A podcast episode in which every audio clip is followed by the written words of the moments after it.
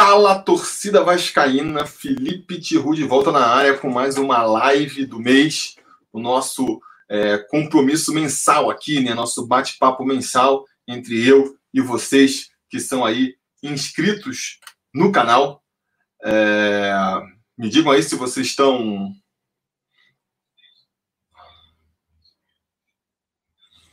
Acho que eu só entrou agora, né? Tô vendo aqui Estou aqui agora com o meu retorno e estou vendo que só entrei agora, então deixa eu repetir aqui. Bem-vindo, pessoal. Estamos começando aí mais uma, uma live mensal, né? uma live do mês do Sobre Vasco, nosso encontro mensal aqui para bater um papo, para conversar e também para eu sortear é, uma camisa do Sobre Vasco entre o, os apoiadores das categorias contempladas, né? Ramon Barenco aqui já falando que o áudio está ok. O Ryan Bastos falando do cano. Vitor Furtado, salve Felipe, boa noite. Você é uma lenda, obrigado. Aí, ó, William Menezes, apoiador do canal, falando que hoje é o dia dele. Francisco Lopes, salve galera, vamos entrando aí. Enquanto o pessoal vai chegando, eu vou então é, relembrar, né, reforçar que quem quiser apoiar o canal, é, você pode fazer isso de duas maneiras sendo um apoiador lá no apoia-se apoia.se barra sobre Vasco, são cinco reais, dez reais. A partir de dez reais você entra no sorteio pelo Apoia-se. No YouTube você também pode ser membro aqui, né? A partir de três reais já consegue o stickzinho, consegue colar aqui os emojis no, é, nas lives, mas a partir de 20 reais no YouTube você também entra no sorteio, né? E aí, se você vai subindo para as categorias maiores, você vai tendo mais chances, mais nomes, né? A gente hoje, por exemplo, tem 50 números no sorteio, mas dependendo da categoria do apoiador, ele acaba ganhando é... ele acaba ganhando mais chances, não é mesmo? E para vocês conhecerem as camisas, as camisas que os apoiadores podem escolher, vocês podem ir lá na nossa lojinha do Sobre Vasco, mudou o site agora, né? É monte.inc barra loja SBV. Tem novos modelos também, então deem lá uma conferida, né? Se você não é membro quiser comprar, também pode, é possível, né? É, deem uma olhada lá. E vamos começar. A gente conversa aqui é, uma meia hora, uns 45 minutos, né? E depois, no final da live, a gente faz o sorteio, então, para os apoiadores. Já tem um super chat aqui do Amaury Carvalho, que é apoiador do canal também, e ele está perguntando aqui, ó, se é muito cedo para fazer a fila do perdão ao Felipe Bastos. Pô, Maurício, eu acho que é, né? Eu acho que é bem cedo, porque é um jogo, né? Um jogo que ele foi bem até, mas onde ele mostrou, na verdade, as qualidades que a gente já sabia que ele tinha.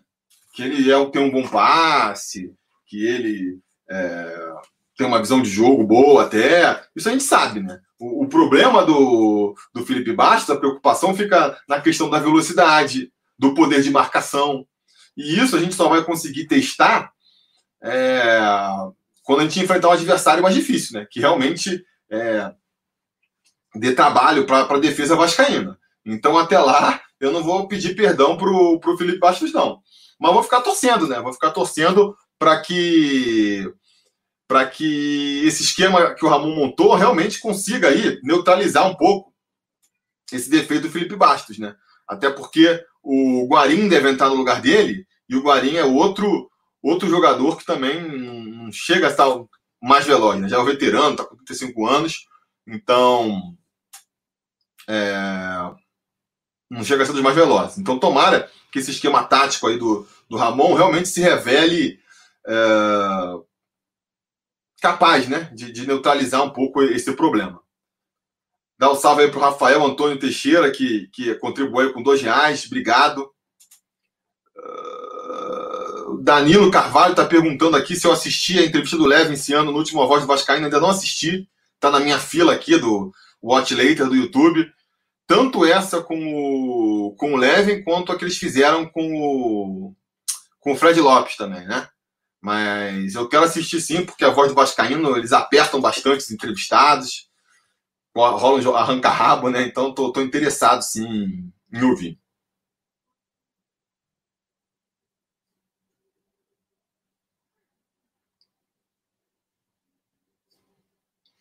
Deixa eu ver aqui.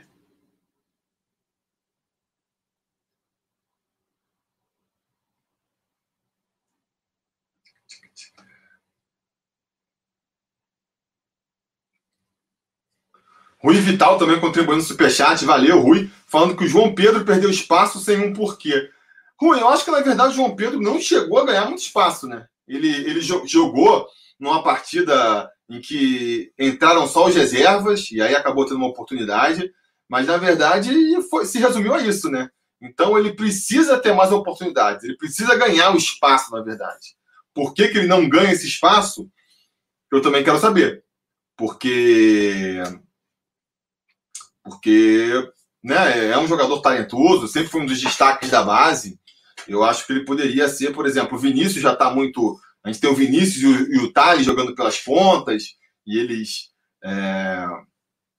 estão é, merecendo as vagas, né? Mas por que não ser reserva de um deles? Tem ali o, é, o Lucas Santos tendo mais uma chance, acho que pulou na frente, né? O Matheus Pet também. Matheus Pet, não, desculpa, o Gabriel Peck é, e tem também o João Pedro. São muitos jogadores, né? Que tem que ser testados. Então, vamos ver, vamos ver. Só, só, só não quero ver, ao invés de testar esses garotos, dar mais uma chance, sei lá, para um Ribamar jogando na ponta. Isso que eu não quero ver, né? Tadson Guerra, você acha que o Thales vai ser vendido na gestão Campelo? Pô, eu tô contando com isso, tô dando isso como certo, Tadson. Eu acho que só se vier uma proposta muito abaixo, muito abaixo mesmo do que o, o Vasco está esperando, mas se for uma proposta ali perto dos 30 milhões de euros, sei lá, se não chegar nada melhor, acho que com uns 25 milhões de euros o Vasco já, já topa vender já. Júnior Bastos aí, apoiador do canal também, falando que e esse esquema não seria melhor com três zagueiros, tirando o Henrique? Eu acho que sim, Júnior. Eu acho que, inclusive, é, se o Ramon sentir que, que esse esquema tá bom, é, eu acho que ele pode eu acho que ele deve fazer isso, né? Ele pode botar justamente ali o, o, o Ricardo pela esquerda, né? Porque para fazer aquela função que o Henrique fez na, na, última partida, sem ultrapassar do meu campo, eu acho que o, que o Ricardo é melhor. Ele marca melhor que o Henrique. Eu acho que a saída de bola também dele é melhor, ele é mais tranquilo, né? Então, para mim, faria mais sentido. Eu acho que, que o Ramon não deve ter feito isso ainda para não chocar, vamos dizer assim, né? Se ele entra com a escalação já com três zagueiros, poderia chamar atenção. É... Nesse jeito que ele entrou, se caso não funcionasse durante o jogo, ele poderia fazer o esquema voltar também, né? Só falar, Pikachu, desiste de ficar na frente, vamos voltar aqui com o esquema com, com, com quatro zagueiros e tudo mais. Então, esse esquema que, que ele tá permite que, que ele volte um pouco mais atrás, né? Que podia que ele, durante a partida mesmo, ele voltasse atrás. Agora, se ele começar a ganhar confiança nesse esquema, eu acho que a tendência, né? E com o Erley voltando também, né? Porque o Erley também não podia ser escalado. E antes que perguntem aí, claro, poderia escalar o Miranda ou o Ulisses também, mas eu acho que a preferência dele na zaga vai ser para o Erley mesmo, porque mais experiente e tal.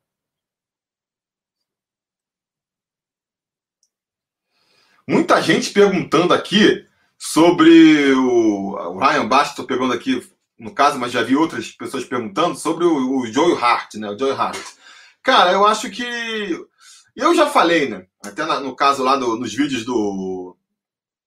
Sobre o Yaya Touré, que eu acho complicado trazer jogador estrangeiro para cá, principalmente europeu. Esses caras que foram criados lá na Europa, acostumados com, com CT de primeiro mundo, uma, uma outra qualidade de vida, cara. Esse cara é uma, mal bem uma adaptação. É uma adaptação é, complicada que eles vão ter, de repente, para morar no Brasil. Aqui a gente sabe que as coisas são um pouco diferentes da Europa, né?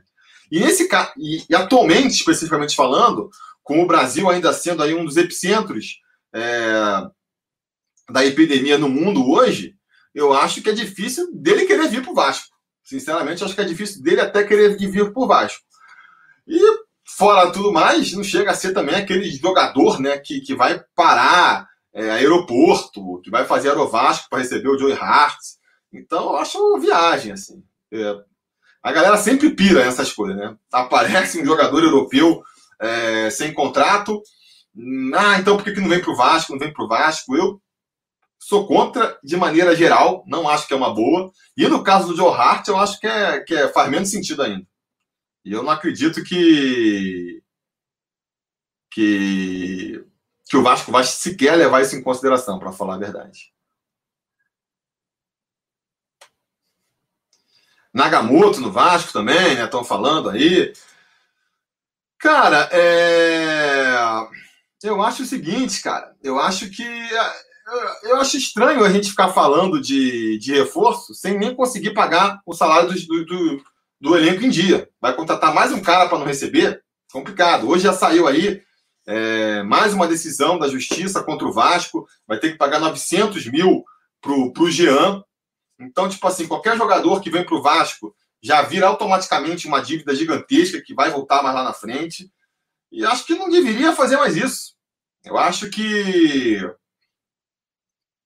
que tem que tentar manter os jogadores que estão aqui. A gente, por todas as questões aí da paralisação, a gente nem sabe como é que vai ser o fluxo de grana do Vasco entrando. Já antecipou dinheiro de patrocinador, de televisão. Muito provavelmente, a única grana que pode entrar ainda até o final do ano é a grana de uma venda de um Thales, por exemplo. Então, a menos que esteja com a venda, e, e se vender também, acho que teria que pegar esse dinheiro e guardar todo para pagar o salário dos jogadores. Né? Mas sem vender, sem ter a venda do Thales nem garantida, eu acho viagem ficar sonhando com, com reforços. Por mais que a gente saiba que, que pode acontecer, né? Anos de eleição, o Campelo pode entrar nessa de endividar um pouco mais o Vasco para trazer algum reforço. Anderson Cunha também aqui do canal perguntando se o Guarim no lugar do Bastos nesse time rola. Eu acho que é o, o, que o Ramon tem em mente, né? Botar ali o Guarim no lugar do, do, do Felipe Bastos. Já escalou o Felipe Bastos, tem um estilo parecido com o do Guarim, né? Um chute forte de fora da área, teoricamente, um passe um pouco mais qualificado e não tem tanta velocidade também mais. Então, acho que é, já é ele pensando aí num esquema num esquema que permita um volante sem muita velocidade ali no meio, né? Lucas Dias, você criticou a atuação do Benítez, mas ele deu uma baita mobilidade ao meio campo. Vendo os lances do jogo depois, dá para ver que muitas boas jogadas passaram por ele. É, é assim, que nem eu falei, a, a, crítica vem muito também do quanto a gente espera do jogador, né? É, eu não vou criticar. Eu, por exemplo, elogiei o, o Henrique, que também teve uma, uma, atuação discreta, e critiquei o Benítez, porque ele veio com a camisa 10, ele veio para ser um dos destaques da equipe, e acho que ele apareceu muito pouco nesse sentido. Lá na frente, criando chances de ataque, é, oportunidades de gol, acho que está abaixo. Se o que ele apresentou ontem na, no domingo é, vai ser o que ele vai apresentar para o campeonato inteiro, vai ser decepcionante, concorda? Então foi mais nesse sentido. Mas claro, tá, tá muito no começo, ele está se entrosando ainda, dá para ter expectativa de que ele vá crescer mais né, é, dentro do Vasco. E também é um jogador que tem a qualidade. Então, assim, é... eu confesso que não vi muito, não, mas acredito em você que ele realmente pode ter dado ali um dinamismo, porque a, a, a qualidade para isso ele tem. Mas o setor que ele tá, atuou mais, que foi na esquerda, ele e o Thales, tem que concordar que foi um setor que foi muito menos explorado do que o, o direito. Né? Então, fica aí a, a ressalva.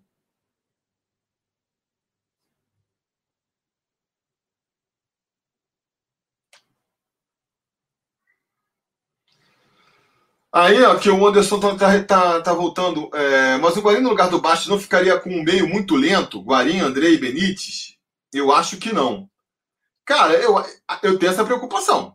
Eu tenho a preocupação de ser um meio pouco, pouco combativo. Um meio com Guarim, Andrei e Benítez. É, mas, de novo, vamos testar aí. Vamos ver o que, que o Ramon tá pensando disso. Acho que a gente só vai conseguir. Só vai conseguir ter uma ideia melhor quando enfrentar um adversário mais difícil mesmo, né? Para ver se como é que o como é que, que o Ramon está pensando para compensar essa eventual falta de, de velocidade e combatividade no meio com esses três aí. Até que ponto o Vinícius e o Thales ali vão, vão compensar no meio. um cano voltando para dar um primeiro combate? Como é que fica a questão ali da, é, dos laterais mesmo, né? O Pikachu fechando mais no meio, né? Que nem o Lucimar tá, tá falando aqui, ó. Quem é que vai marcar nesse meio campo? Pois é, não é um time é, muito mordedor, né? Por outro lado, é... o Miguel Esquios também está falando aqui, o Guarim, apesar de ser um jogador técnico, eu acho que jogos brasileiros precisa de mais pegada no meio. Cara, eu acho que, que é, é a grande questão. É a grande questão que se impõe agora para esse time do Vasco. Por quê?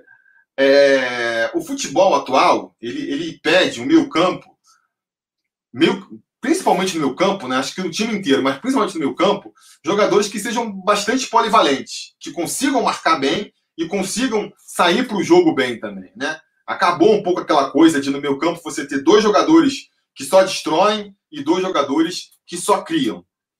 E, e no Vasco falta um pouco desse jogador que seja mais versátil, né? É, então, acho que vai ficar essa questão o ano inteiro. Se você vai. Se a gente vai conseguir ter um, um meio campo que seja mais criativo, mas vai, e vai conseguir dar as boas-vindas aí para o Gerson, que, que se tornou um membro aqui do YouTube. Valeu, Gerson. Mas então, a questão acho que fica sendo essa. Se a gente vai é, conseguir ter um meio campo mais criativo, mas que consiga marcar bem também, dar boa combatividade, ou se a gente vai ter que abrir mão disso e criar um time, um meio campo mais combativo, mas aí abrindo mão da criatividade e, e tendo dificuldade de fazer gol na frente, que eu acho que foi a solução que o Luxemburgo encontrou no ano passado, né? Aquele time do Luxemburgo com três volantes, ele claramente priorizou a marcação e vamos atacar do jeito que der para atacar. Uh, acho que o Ramon ele está tentando agora uma coisa mais ousada, que é o meio campo pensando na criatividade. Mas é, muita gente já apontou e pode ser verdade. Ele vai com essa e ganhou lá a maneira do Macaé. A gente goleia agora é, o Madureira. Aí vai, estreia no Brasileirão, toma sapatada. Segundo jogo já toma sapatada de novo. Ele já vai fazer o esquema com três volantes de novo. Não acho impossível isso acontecer, não.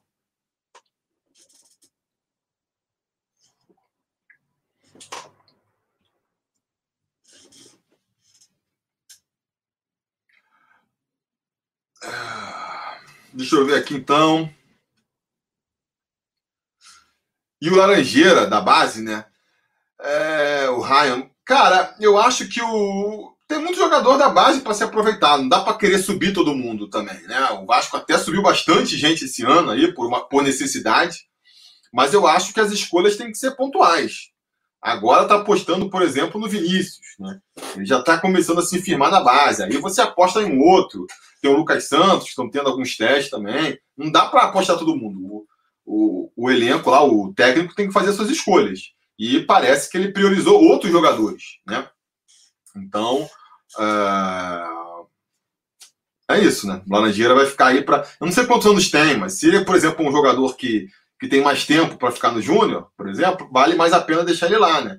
Testar os jogadores. Talvez seja o caso do, do João Pedro também, não sei qual a idade dele, né? Mas é melhor testar os jogadores que, que já estão estourando, tipo o próprio Lucas Santos, né? Um jogador que você tem que testar agora, porque se não servir, vai ter que dispensar, né? Entendeu? Aí já tem a galera que tá falando aqui que o Lucas Santos é fraco. Né? É um grande debate que tem aí de, de quanto se deve valorizar ou não o, o Lucas Santos. Eu acho que tem que dar uma chance para o Lucas Santos. Jogou muito pouco na, no time profissional para a gente poder vaticinar que o cara já não, não joga nada, sabe? É, uh, vamos ter um pouco mais de paciência, né? Pode ser que não, não dê certo, é óbvio, mas pô, um jogador que foi destaque na base, que subiu com um monte de expectativa, Aí joga uns 10 jogos no time profissional, já desiste dele. Acho cedo, acho cedo. Grande Edu aparecendo aí, conselheiro e também moderador aqui, falando rumo aos 70. Pois é, vamos chegar nesses 70 mil inscritos aí, que não chega nunca. Fiquei preso, tô, tô atolado, o canal tá atolado nos 69 mil. E vamos ver se a gente chega nos 70 aí, né? Olha o Júnior aí dando uma, uma força com superchat. Valeu, Júnior. É... Se pudesse investir em apenas duas posições, quais seriam? Um lateral esquerdo e mais o quê? Pois é, lateral esquerdo, né? Você já falou. Acho que é uma unanimidade. E, cara, eu, eu, eu acho que eu tentaria ali um. Justamente o meio campo, né? Um volante. Um, por mais que tenha trazido aí agora o Benítez, né? Eu acho que falta no, no time do Vasco um, um jogador que que consiga fazer essa, essa dupla função, né? Um cara que consiga ali dar uma intensidade para o meu campo, marcando, mas que também tem uma boa saída de, de jogo. Uh, eu acho que é o principal, né? Ou então um atacante, se, gente, se o Thales realmente sair. Mas, assim, a princípio, apesar de ser um, um a gente ter dois atacantes muito novos e que, que vão mesmo é, oscilar, eu gosto do, tanto do Thales quanto do Vinícius. E eu acho que, de repente, você trazer um, um atacante é, para essa posição vai tirar um pouco aí do, do, desenvolvimento deles, né? Agora, se for um atacante também que realmente faça diferença, né? Sei lá, vai trazer ali um. um de repente, o, tem oportunidade lá por causa do futebol chinês, consegue trazer o, o Alex Teixeira. Aí você não vai perder essa oportunidade. Mas eu estou satisfeito com os dois. Estou satisfeito também com o, com o Cano no ataque, né? Quem não está. A defesa também, eu acho que poderia ser um lateral direito também, mas pô, você vai trazer. Tem dois, duas contratações para fazer, vai trazer para os dois laterais. Não, não, acho que não muda, né? Nenhum time muda de patamar porque reforça as laterais. Então acho que eu investiria no, no meu campo mesmo.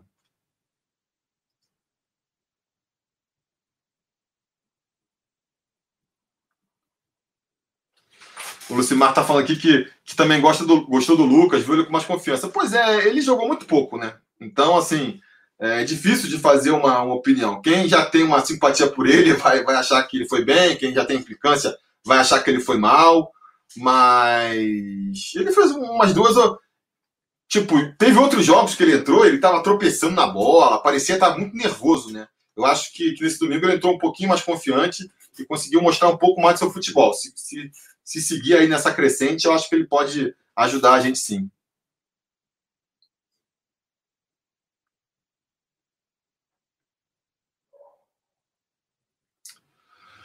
O Vitor Vitor, os mulambos não têm nenhum meio-campo é, mordedor e as grandes equipes também não têm. Não é hora de pensarmos num futebol mais dinâmico? Então, Vitor, é isso que eu estou dizendo. O futebol moderno é meio que esse, esse discurso de ah, precisa de um volante mordedor, precisa de um, de um 10, para ser maestro. Isso hoje o futebol atual não funciona muito nessas bases. É, é um futebol mais total, né? É todo mundo marcando, todo mundo atacando. Não tem, principalmente no meio campo, não tem um cara que é volante, um cara que é o meio armador. É todo mundo volante, todo mundo meio armador, né? Agora tem que ser um jogador é, técnico, né? Você tem que ter jogadores que, que tenham aí essa disciplina tática, esse poder de marcação e sejam técnicos também. Não adianta querer transformar qualquer um nessa posição. Se você não tem. Se você não tem peça para fazer isso, né? Não adianta. Então, essa que fica a questão. Eu espero, eu acho que, eu acho que o Ramon está tentando isso. Está tentando fazer um esquema tático com mais qualidade, sem nenhum mordedor, para ter mais é, qualidade lá na frente, né? Vamos ver, tomara que funcione.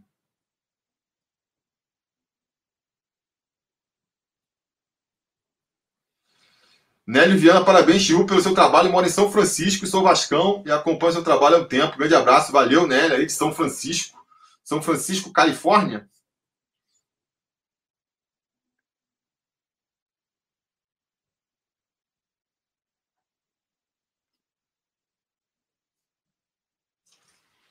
Eu acho ideal o meu campo com Andrei, Bruno Gomes, Guarim como homem de criação e levo o Benítez para o lugar do Thales. É, eu acho também que poderia botar o Bruno Gomes como primeiro volante ali para avançar um pouco mais o Andrei. Eu, eu, eu, acho que o Andrei como primeiro volante, quando a gente pegar um time um pouco mais, mais combativo, eu, eu tenho, que, eu tenho dúvida, né? Não acho impossível, mas eu, eu fico meio temeroso. Agora, o Benítez no lugar do Thales, eu também não sei não, hein? Porque não jogou muito bem até aqui agora, né? Mais a expectativa. Eu prefiro o Thales que o Benítez ainda. Agora, se o Thales for vendido, né? Aí tem que encontrar alguém para jogar ali, pode ser, pode ser o Benítez. Aí, dando superchat, valeu, brigadão, né? Ele tá falando lá de, de lá da, da Califórnia mesmo. Tem aqui o Júnior também, que tá falando dos Estados Unidos. É, tem bastante gente dos Estados Unidos aí acompanhando a gente. Legal.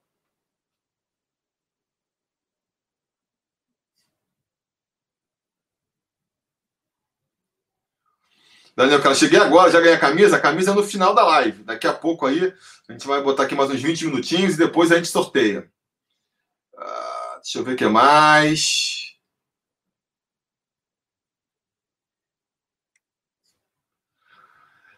É, o Jota Souza, se eu sei quanto a Globo vai liberar pro Vasco no Brasileirão, cara, no Brasileirão, o, o, o que o Vasco tinha para receber, eu acho que ele já recebeu que ele tinha para receber de, de cota fixa, ele já recebeu. As outras duas cotas, elas são de acordo com o número de exibição de jogos, o número de exibição de jogos, e também é, com a posição que ele termina no campeonato, né? E aí, aí vai depender, vai depender do que vai acontecer. Por isso que eles só pagam no final, inclusive. E é por isso que o Vasco não vai mais receber dinheiro da, da televisão. Os patrocinadores também já tiveram tudo antecipado. Não vai ter bilheteria. Então, basicamente, o que vai entrar na caixa do Vasco aí nesse segundo semestre vai ser o dinheiro dos sócios torcedores, por isso que é importante manter a associação, e eventuais dinheiro de venda de jogador. Né? E aí a gente está falando basicamente do Thales Magno, ou se vier aí uma, uma transferência, aí aquele mecanismo de solidariedade, se comprarem lá um, um Coutinho, um Douglas Luiz, lá no exterior. Vai ficar apertado.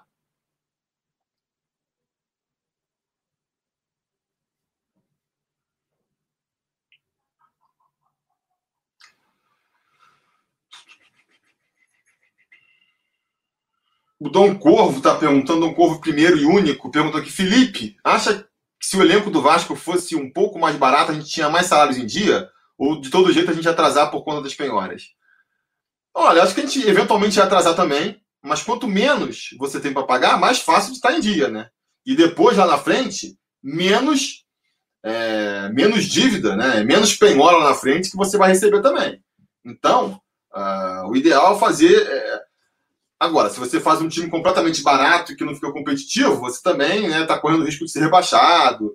Então, é, eu só lamento que o, que o Vasco, com tão pouco dinheiro, gaste tão pouco, né? gaste tão mal, né? Gaste tão mal. Por exemplo, o Bruno César foi um exemplo de dinheiro mal gasto aí, que agora renovou. O cara tá ganhando ali por baixo uns 200 mil reais por mês. Já, já ficou um ano e meio no Vasco, vai ficar mais dois, vai ficar quatro anos no total no Vasco. Olha o dinheiro que tá indo pelo ralo aí que no mínimo poderia ser usada, é, seria no mínimo menos 200 para pagar, né? Menos 200 mil por mês, estão tá, falando aí de mais de um milhão por ano que, que, que o Vasco vai ter que pagar por quatro anos para o Bruno César. Só essa economia já seria boa. Para o Vasco, que está aí contando moeda, qualquer economia eu acho que.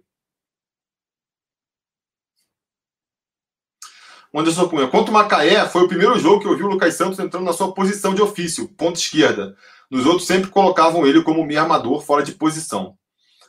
É, é, é, porque o Lucas ele sempre foi ponta, né? Mas aí naquela copinha é, que o Vasco foi, foi finalista, ele jogou mais pelo meio, centralizado, ele era meio que o 10 ali. Eu acho que a galera ficou muito é, esperando isso dele, né? E ele não conseguiu, é, jogando mais centralizado, ele realmente não conseguiu se destacar. Vamos ver jogando mais na ponta esquerda, né? Eu vi aqui também, tava, cadê? Deixa eu ver se eu consigo achar. Passou aqui mais cedo. Aqui. Era outra do Ivan, vou, tá até aqui uma dele. O Ivan comentando. Manda de novo aí, Ivan, para eu ver que você tinha falado do Lucas Santos. Agora tá falando aqui. Um acordo com bom desconto no PPV para quem é sócio e ajudar na renovação. Muita gente ia renovar e assinar o PPV. Pois é, aí tem que ver com a Globo, né? O problema é que tem que ver com a Globo. Ah, que é uma questão complicada, essa questão aí que você está falando. Eu, quero até fazer um vídeo. É... Eu quero até fazer um vídeo falando mais sobre essa questão, que tem muita gente associando essa, essa nova medida provisória, essa mudança na lei, ao fim do monopólio da Globo, né? E eu acho que não. Ah, que a Globo, e, ah, porque a Globo é malvada, que, que impõe essas coisas. Eu acho que a Globo impõe porque falta concorrência aqui dentro. E é por isso que ela monopoliza o futebol. E essa concorrência, mal bem, ela vai continuar escassa. Ah, tem a Amazon, tem a Netflix entrando, beleza, no streaming. Mas e na TV aberta? E na TV a cabo? A Globo vai continuar mandando. Então, assim, e aí ela impõe, e os clubes são fracos, precisam de dinheiro, né? Ah, aquela coisa, o, o Flamengo está agora dando dinheiro, ele, ele pode é, se dar o luxo de falar: não, não vou assinar com você no Carioca, então vamos negociar aqui. Se não assinar, não assinou, tudo bem. Eu perco 18 milhões. O Vasco não, não tem esse luxo, não pode abrir mão disso. Então, ele, ele vai aceitando todas as condições que a Globo vai dando, né? É, essa que é a questão que a galera acho que não, não se tocou ainda. Com essa nova MP, ele vai continuar com o Pires na mão e quem é que vai conseguir pagar tanto dinheiro para ele quanto a Globo? Então, eu não vejo o, o Vasco se livrando da, dos tentáculos da Globo, porque agora ele pode negociar sozinho os direitos dele. Para mim, ele continua é, tão ou mais refém.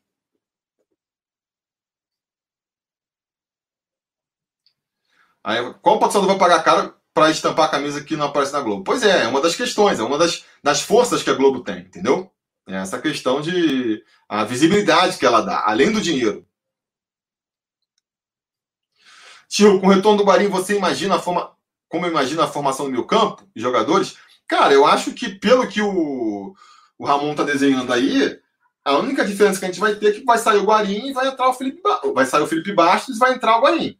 Eu acho que ele deve tentar insistir com essa formação aí, né? No máximo, que a gente estava comentando mais cedo também, eventualmente, se funcionar esse esquema aí, jogar com três zagueiros propriamente ditos, né? E aí barrar o Henrique. Acho que a princípio vai ser isso mesmo. A gente vai ver o Bruno César ainda tendo mais chances, porque foi renovado por dois anos. Então, nessa rotação aí, o cara que sempre vai entrar vai ser Bruno César. Ainda acho que Ribamar vai ter mais chances também. É, esses jogadores, assim, né? Felipe Bastos vai continuar entrando no segundo tempo, eventualmente.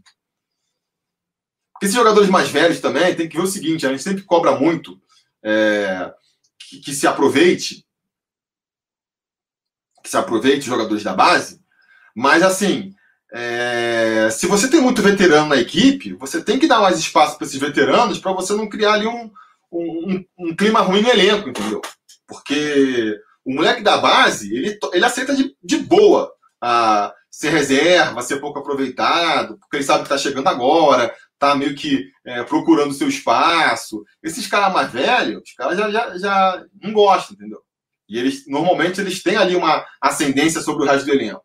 E aí, de repente, você tem um Bruno César, um Felipe Bastos, falando mal do treinador pelas costas, vai queimando, vai minando o trabalho, né? Principalmente se você não está apresentando resultado em campo. Então, é, é normal, é natural que o treinador, até para se proteger, dê mais oportunidade para esses caras. Aí só se o cara não estiver rendendo nada em campo mesmo, o cara entra e é uma tristeza, aí ele vai. Aí que ele vai meio que perdendo espaço, né? Enquanto para a molecada é o contrário. Se o moleque entra e não arrebenta, aí ele volta lá pro final da fila, porque é, a, a, pergunta que fica é assim, pô, tá dando chance para esse moleque que não tá jogando nada e eu tô aqui no banco sem ter oportunidade.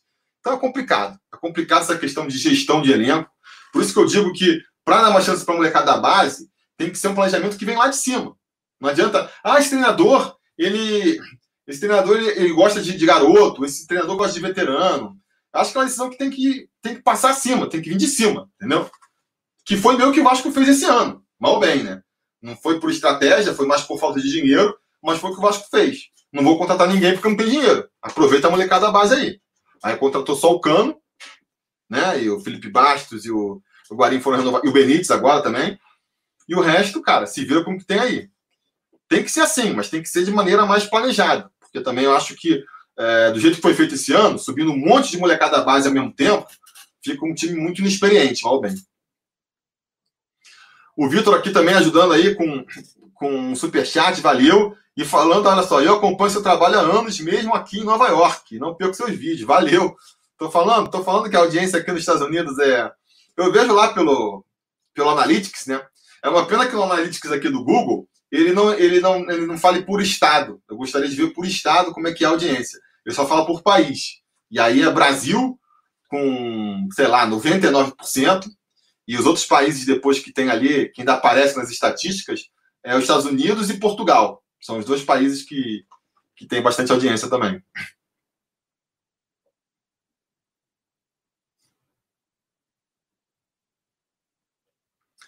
Guilherme Souza. Fox Sports falou que o Guarim está de saída por salários atrasados. Será que é verdade? Cara, é... eu acho que se fosse verdade, ele nem tinha renovado, né? Ele renovou sem ter os salários ali. Ele falou que não ia renovar se os salários não estivessem atrasados. E renovou, acabou renovando no final das contas. Então, assim. É... E eu acho que tatuou a Cruz de Malta.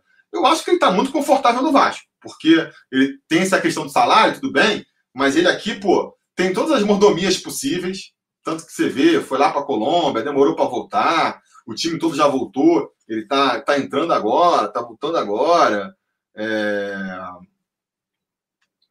É, é ídolo, a torcida venera o cara, entendeu? Então, assim, eu acho que ele tá pesando isso na balança e decidiu ficar.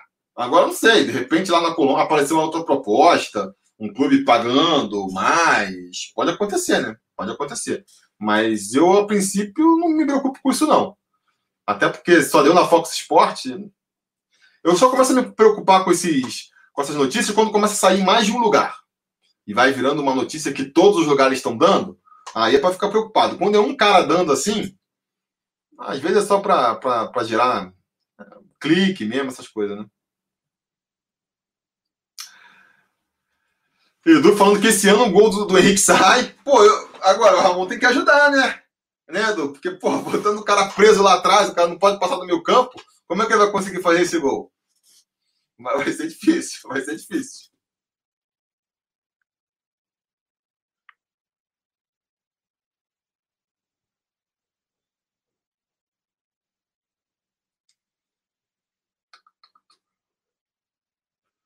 Felipe, você acha que a diretoria do Vasco vai renovar o contrato com o Henrique?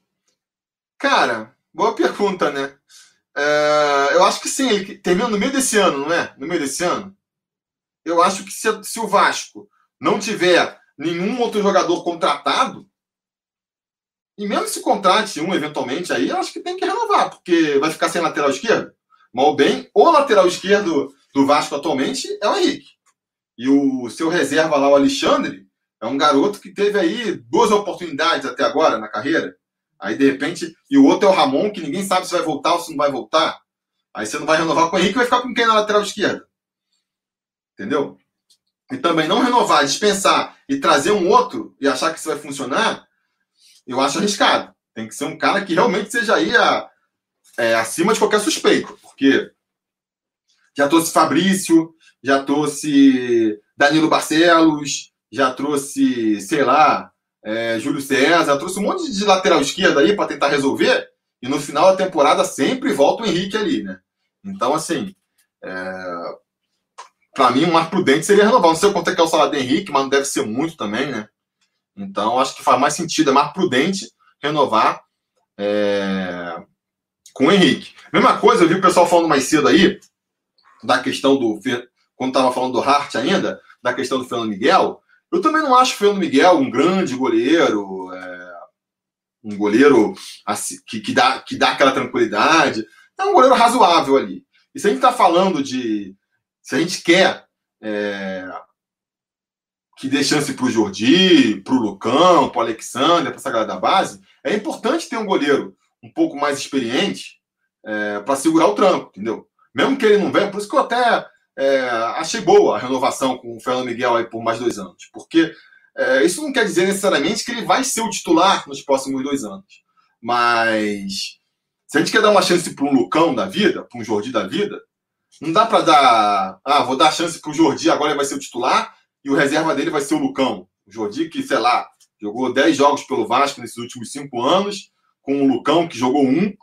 É, é, eu acho meio arriscado, né? De repente o cara vai mal, fica nervoso, é, então, eu acho que é mais interessante no futuro, daqui a tempo, o Fernando Miguel começa a falhar, ou então ele se machuca, e aí você aí você dá chance para um Lucão da vida, e aí se ele se firmar, aí beleza, é o novo titular.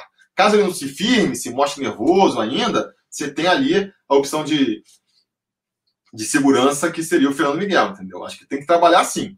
Eu não gosto dessa ideia que muitas vezes as pessoas defendem é... de ah, dispensa, dispensa e contrata outro, dispensa e contrata outro. Porque normalmente quando faz isso, acaba contratando outro pior. E aí aquele que você dispensou já, já foi, não tem mais como trazer. Então eu prefiro assim, traz um cara novo, ele barra o atual titular naturalmente, e aí você dispensa esse, que agora virou reserva, né? Mas não antes, não contando com, com o resultado do, do reforço já. Marcos Vinícius também aqui, conselheiro falando, o FM pode não ser um grande goleiro, mas não é o ponto fraco do Vasco. Pois é, é, é isso mesmo, assim, não dá para é... Porque tem muito aquele discurso, né? Não dá para o Vasco, é... que teve Carlos Germano, e teve o Acácio, e agora vai tendo o Fernando Miguel, né? Não dá para o Vasco, que teve o Juninho, e o Ramon no meu campo, agora ter o Felipe Bastos, sabe? Faz esses comparativos com, com o passado. Só que o passado ficou no passado, né? A gente tem que ver a realidade agora. E assim, é... claro que se, se fosse fazer um time à altura das tradições do Vasco, eu acho que poucos iam sobrar desse time titular. Mas a gente não tem essa possibilidade. Então a gente tem que ir subindo aos poucos aqui vendo quais são os, os setores mais fracos, reforçando esses setores mais fracos primeiro, aí é, e assim paulatinamente ao longo dos anos. E para mim o gol está longe de ser um dos problemas do Vasco, está longe de ser mesmo. Reforçaria muitos outros setores antes de reforçar o, o, o Vasco, o gol, o gol. Gastar dinheiro contratando goleiro.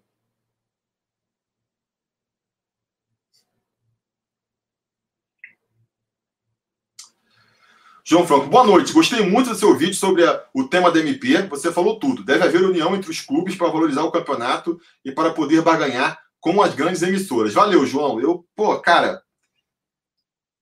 Felipe, você acha que dá para bater de frente com o Flamengo com essa maneira de jogar do Ramon? É... Vasco, eu acho cedo para falar, né? Acho cedo, porque foi um jogo só contra o Macaé.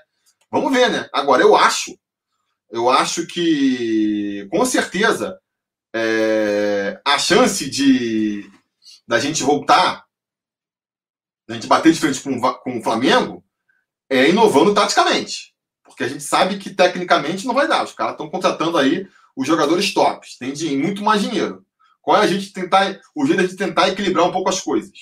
É com entrega e com esquema tático aí que, que surpreenda o adversário, como a gente fez naquele 4 a 4 lá no final do ano passado. Então, assim, se existe uma chance da gente bater de frente com o Flamengo, de igual para igual, é essa. É tentando um esquema tático inovador, alguma coisa diferente. Porque naquele esquema ali é, conservador do Abel, de escala ali, cada um, sabe, sem nenhuma inovação tática, sem nenhuma troca de posição, aí que não vai conseguir mesmo. Então, assim, não sei se o Ramon, se esse esquema do Ramon vai ser o suficiente. Mas eu sei que sem tentar uma coisa nova, também a gente não vai conseguir, tá? Agora, voltando na questão do João aqui, que estava falando aí do, do, do vídeo, eu estou pensando em fazer mais dois vídeos sobre isso. Um é falando, é explicando por quê, porque, tipo assim, cara, perdi muito tempo nos comentários, discutindo com uma galera. Muitos flamenguistas, depois também, você vai ver, né? Flamenguista que acha que porque vai ser bom para eles, é, é, é bom para o futebol brasileiro, a gente não pode reclamar, mas Dois pontos que eu vi muita gente batendo e que eu quero fazer um, mais vídeos para poder explicar melhor. O primeiro é essa questão, que eu já meio que abordei aqui, esse discurso de que ah, é, eu sou a favor dessa MP porque vai acabar com o vai acabar com o monopólio da Globo. Eu tenho sérias dúvidas se vai acabar mesmo, porque é, o monopólio da Globo ele se impõe pela falta de concorrência, pelo fato dela ser uma emissora com muito mais dinheiro do que as outras. Não é uma questão é, legal, entendeu? Não, essa lei não muda nada. Se fosse uma lei que obrigasse, uh, que impedisse uh, uma emissora de assinar contrato exclusivo com os clubes, aí beleza, aí é diferente. Agora, uma lei que, que permite que os clubes negociem individualmente, não vai mudar muita coisa. A Globo mesmo incentivou é, incentivou a, a implosão dos clubes dos, dos 13 para poder negociar individualmente com cada clube, por que, que isso vai ser ruim para ela? Esse é um vídeo que eu quero fazer. E um outro vídeo é tentar fazer um. ir pensando umas possibilidades para justamente mostrar como, com os clubes podendo negociar individualmente, como é que pode ser ruim para o futebol em geral e para o Vasco. Eu acho que até que o Vasco pode, eventualmente, se ele conseguir é, se organizar rápido, se aproveitar um pouco, né? Ser, ser dos menos prejudicados por essa lei. Mas o futebol brasileiro, de maneira geral, eu acho que vai se prejudicar. E eu acho que o Flamengo, de maneira específica, vai se beneficiar bastante e vai conseguir ainda ampliar mais a frente que ele já abriu financeiramente para os outros clubes. Né? E, e, isso eu acho acho ruim, né? Aí tem essa parada de união flasco agora, esse papo aí. Para mim, isso aí é o maior acordo aquele acordo caracu, né?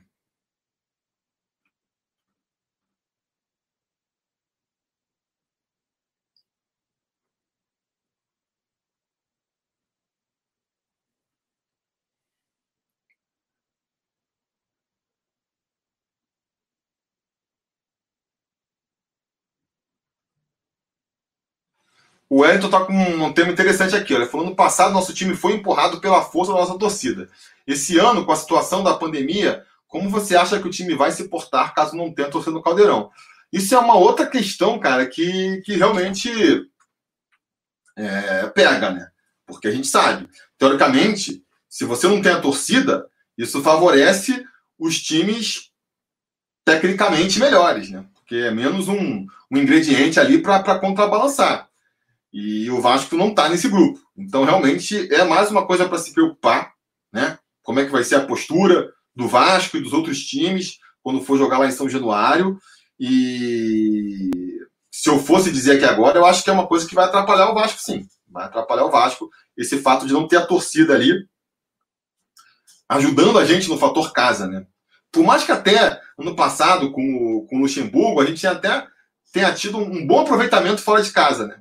Porque se a gente assumisse nesse Campeonato Brasileiro o estilo que o Luxemburgo tinha assumido ano passado, talvez a gente até se beneficiasse, porque o Vasco gostava de jogar no, no contra-ataque, no, na, aquele futebol reativo que se fala, e muitas vezes quando ele jogava em casa, como o time adversário é, não atacava também, o jogo ficava meio truncado. Né? A gente acabou perdendo pontos importantes uh, contra equipes menores por conta disso. Agora, eu não sei também como é que vai ser, né? Eu não sei se. Qual, qual vai ser a postura dos treinadores brasileiros é, diante da falta de torcida? Será que eles vão chegar e, e vão encarar todo o jogo igual? Ou vão continuar mantendo a, a, o mesmo pensamento de que, ah, não, jogo fora, um empate é bom, né? Porque às vezes a, o motivo pelo qual você, você joga pelo empate ele sai, mas já está tão entranhado na cultura do futebol brasileiro, que quando você sai, um empate é bom, em casa que você tem que ganhar, que, que mesmo sem torcida, a postura dos times às vezes se mantém, né? E aí a gente nem vai ver tanta diferença. Não sei. Só vai dar para saber mesmo essas coisas. Vai ser um, um, campeonato bem diferente, né? Porque é, essa questão da, da, falta de torcida, a questão da, das cinco substituições, é, a maior proximidade dos jogos também. São muitos fatores novos que que vão mudar aí o panorama e ninguém sabe muito como prever como isso vai acontecer, né? Então, vai ter uma dose a mais aí de, de impre, imprevisibilidade nesse campeonato.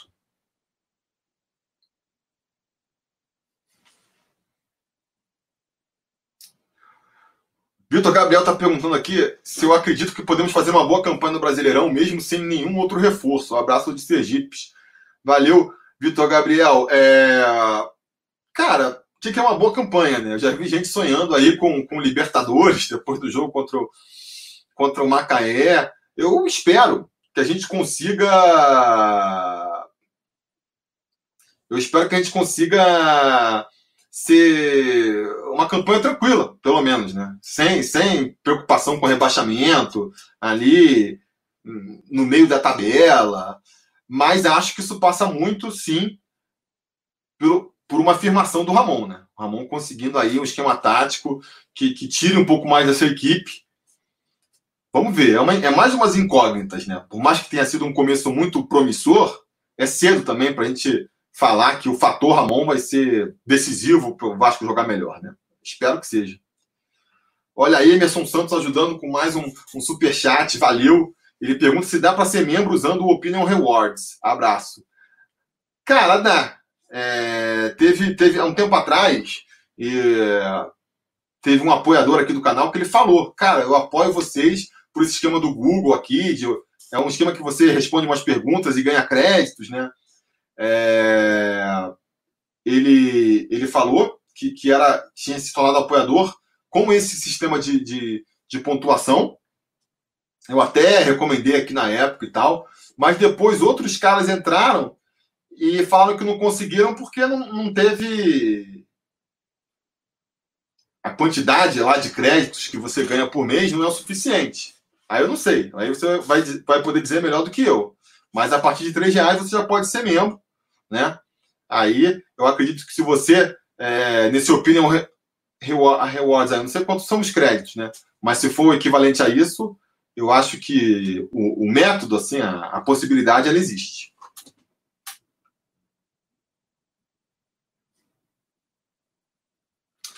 Marcelo Matoso, como vai dar tempo de terminar o brasileiro se já era para ter começado há mais de um mês? Marcelo, eu acho que vão ser duas coisas que vão acontecer. A primeira é que o campeonato só vai terminar em fevereiro, né? Eles já falaram que o campeonato só vai terminar lá em fevereiro. Vamos entrar aí por 2021. E também vão, vão espremer as datas. Já falaram também que vão botar jogo aí. É, já estava falando da FIFA é, dar uma flexibilizada maior é, na questão do, do espaçamento entre os jogos para botar de repente aí. Tipo, é o que eu tô falando, cara. Depois de começar o Campeonato Brasileiro, você não vai ter mais um dia para treinar com a equipe. É bom o Vasco aproveitar esses 40 dias que vai ter agora para tentar fazer um esquema tático que funcione, porque depois, amigo, depois vai ser correria. Vai ser importante ter elenco também, porque vai ter jogador desgastado que que vai, pode ter problema físico. Até por conta disso, a FIFA liberou as cinco substituições também.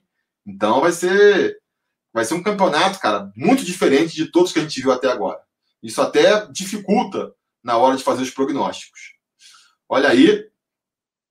Ah, boa, boa. Eu estava querendo clicar aqui no, no do Marquinhos, DJ, que virou membro. Daí as boas-vindas. Obrigado, Marquinho, por ter se tornado membro. É...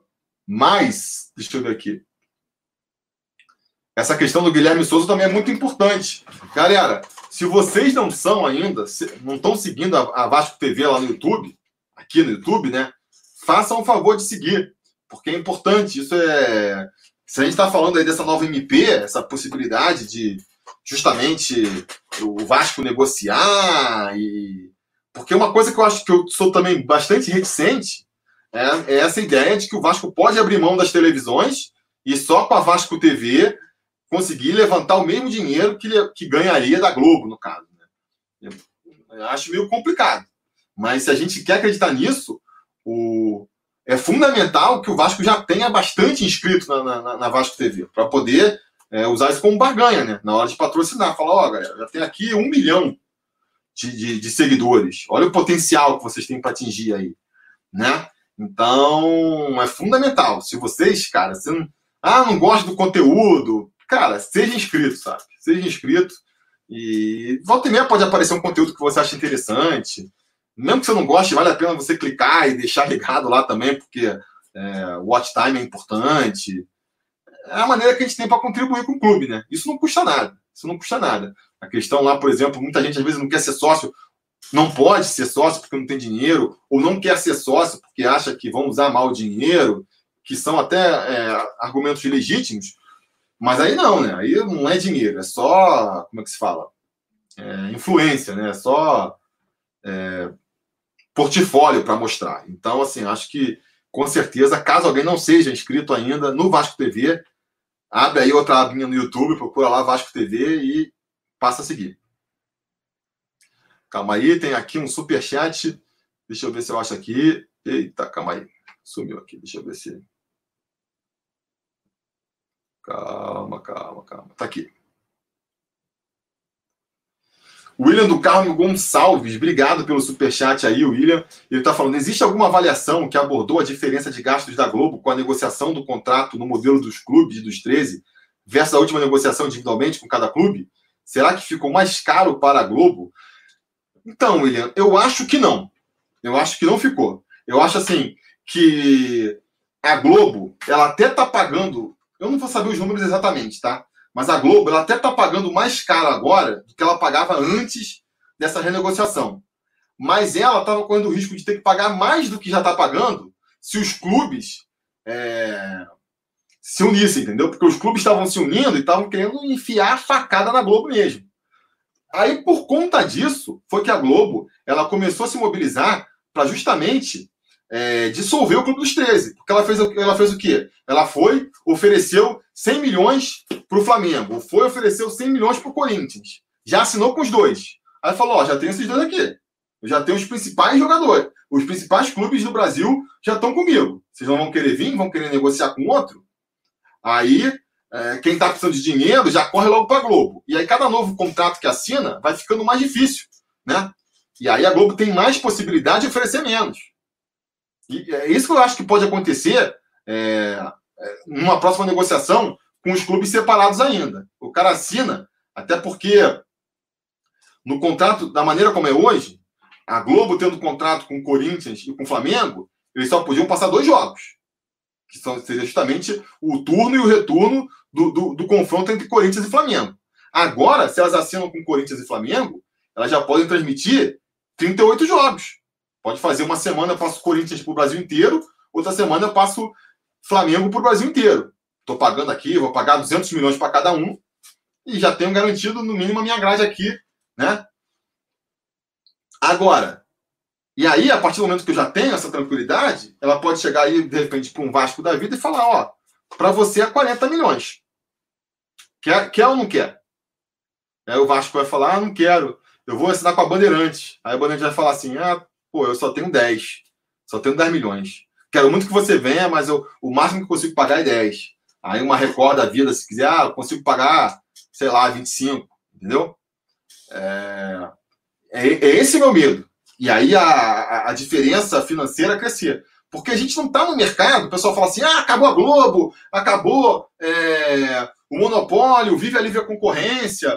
Mas, cara, o mercado interno do Brasil é muito dispare. A Globo tem muito mais dinheiro que o resto para investir. Não é à toa que ela está monopolizando o futebol brasileiro. E, e qual é a chance de você equilibrar? Né? Então, tipo assim, se há uma, uma emissora só para negociar com, com 20, 40 clubes, é fácil. Ela vai, cada um negociar é, separado aqui, você não quer, mas outro quer, eu consigo me sair melhor do que você. Qual é a grande chance de você equilibrar? É, é entrar todo mundo junto. A Globo só tem só tem a emissora, só tem a Globo para negociar de emissora? Beleza, mas a Globo também só tem uma liga para negociar, que são todos os clubes juntos. Então, amigo, ó, somos, é, equipara, né? Equipara ali, tem um equilíbrio maior de forças e, e, você consegue negociar com mais, com mais firmeza. Então, meu medo todo é esse. Meu medo todo é esse. Eu não tenho dúvida que para o Flamengo é melhor esse esquema, esse esquema de, de negociar individualmente. Agora, para o resto do, do futebol brasileiro, eu acho que, que, que, vai ser complicado, né? Mesma questão, ah, não, mas vai entrar a Amazon, vai entrar a Netflix, vai entrar agora a Dazon. Esses caras vão querer pagar todo mundo igual? Se eles podem pagar, escolher, é, pagar só uns dois ou três aqui e, e transmitir o jogo desses dois ou três? É, é essa a questão que me põe, entendeu? Olha aí a denúncia, o Marcos Vinícius falou que tem mais gente assistindo que like. Então vamos deixar like aí. Eu esqueci de pedir like também, né? Esqueci. Mas agora já, já, já, estamos nos encaminhando para o final. Já estamos chegando em uma hora. Opa, mais um, um apoiador aqui, o Nicolas Aulas. Obrigado aí por se tornar mais um apoiador. É... E nós já vamos meio que nos encaminhando aí para o sorteio. Vou responder mais a algumas perguntas aqui. E aí a gente vai fazer o sorteio das camisas, beleza?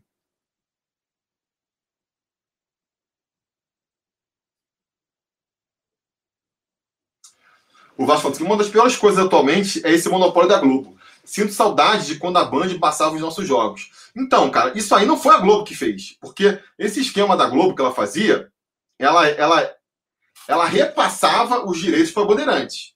Tanto que a Bandeirantes ela passava sempre os mesmos jogos que a Globo, né? A Globo era esperta. Ela falava assim: ah, se a Bandeirantes passar o mesmo jogo que eu, ela não está roubando a minha audiência. Ela tá, eu tenho muito mais. O pessoal gosta mais de assistir aqui do que na Band, eu consigo reter grande parte da audiência. E foi a própria Bandeirantes que desistiu. Chegou um momento em que ela falou: ah, cara, não vale mais a pena pagar o que a Globo está tá me pedindo e, e desistiu de, de, de, transmitir, entendeu? Então, acho que essa questão só reforça a minha impressão de que, ah, principalmente na TV aberta, que ainda vai ser muito influente durante muito tempo, Deveria muita gente falando assim: ah, o streaming é o futuro, o streaming é o futuro, e eu concordo, o streaming é o futuro, mas é um futuro que demora um tempinho para chegar, né? Demora, sei lá, para popularizar e acabar com a TV aberta, acho que leva aí pelo menos mais uns 10 aninhos. E se a gente pegar mais uns 10 aninhos de, de um Flamengo deixando o resto comendo poeira, como é que a gente sai depois lá no, daqui a 10 anos? Então, assim, acho complicado. Aí, ó, o Mr. Lobo falando que a Fofox apagou a matéria falando que o Guarim queria sair. Então foi mais uma uma barrigada aí da, da Fox News, né?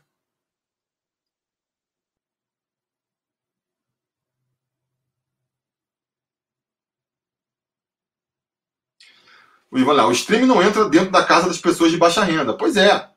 é... Deixa eu só bloquear aqui um. É, é isso, Ivan. Assim, é, é, eu acho que a TV a cabo ela pode estar ameaçada, porque quem tem, quem tem ali a, a infraestrutura e, e o dinheiro para assinar uma TV a cabo está correndo para o stream. Isso aí, beleza. Mas a TV aberta, a TV aberta, é só você ver é, quantas pessoas têm televisão, pega aí o um número, quantas pessoas têm televisão no Brasil e quantas pessoas têm acesso à internet. Que aí não vou nem entrar no mérito de, de acesso à internet de banda larga. Só uma internet, a cabo ali, né? Sem ser do, do telefone, que o telefone não dá para assistir jogo. Vê aí para você ver qual é a proporção dos mercados que a gente está falando.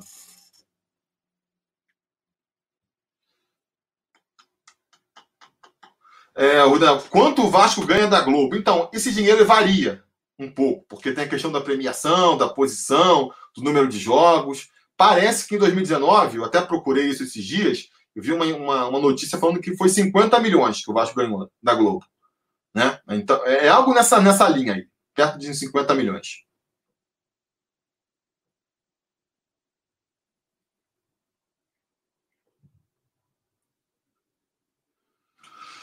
Vinícius Veloso, mas Rua Globo tem negócio com a CBF para monopolizar o futebol. Se fosse uma empresa como seria, como séria, é, tem, tem esquema com a CBF, com certeza, mas essa MP vai, vai acabar com esse esquema da Globo? Não, né? Vai continuar com o mesmo esquema. Então, assim, eu não vejo. Eu não discordo que a, que a Globo ela é monopoliza o futebol brasileiro. Eu só acho que essa, essa MP não muda em nada esse cenário. Esse, esse é meu ponto, entendeu? O Lucas Machado perguntando como participa do sorteio. Cara, o sorteio é uma, é uma retribuição que eu dou para os apoiadores do canal, né? A galera que, que ajuda aí com, com as faixas mais. Vou falar agora, vou aproveitar e já vou é, encaminhar para o sorteio aqui, beleza, galera? Então, é, você pode ajudar a gente sendo um apoiador ou aqui no YouTube, sendo membro aqui, a partir de três reais você já consegue é, uh, os badgezinhos. Eu quero fazer mais uns vídeos para membro, estou pensando uma coisa nesse sentido também, já consegue. Né? É, a partir de oito reais você também tem acesso ao grupo do WhatsApp.